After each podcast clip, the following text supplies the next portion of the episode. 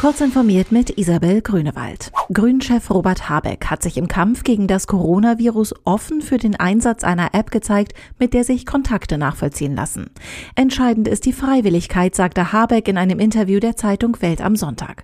Wenn wir etwa freiwillig eine App nutzen, die unsere Begegnungen nachträglich nachvollziehbar macht und dies ermöglicht, Kontaktverbote für alle aufzuheben und stattdessen zielgenauer vorzugehen, halte ich das für richtig und vertretbar, so Habeck.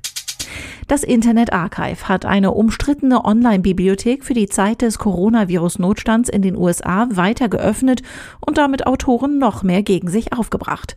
Die Authors Guild zeigt sich entsetzt darüber, dass die Betreiber des Internetportals Millionen urheberrechtlich geschützter Werke ohne jegliche Einschränkungen verfügbar machen.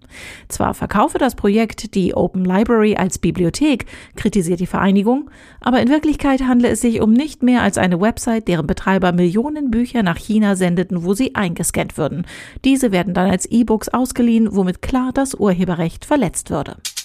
Ein Whistleblower hat der britischen Tageszeitung The Guardian Informationen zugespielt, aus denen hervorgeht, dass Saudi-Arabien in die USA verreiste Bürger des Königreichs via Mobilfunk ortet und deren Bewegungen im Land aufzeichnet. Aus den ihm vorliegenden Millionen Tracking-Daten schließt der Whistleblower, dass es sich um eine systematische Spionagekampagne handeln muss.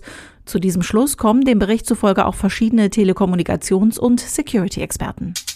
Das US-Raumfahrtunternehmen SpaceX hat einen lukrativen Auftrag an Land gezogen und soll für die NASA Nutzlast zur geplanten Raumstation Gateway im Mondorbit schicken.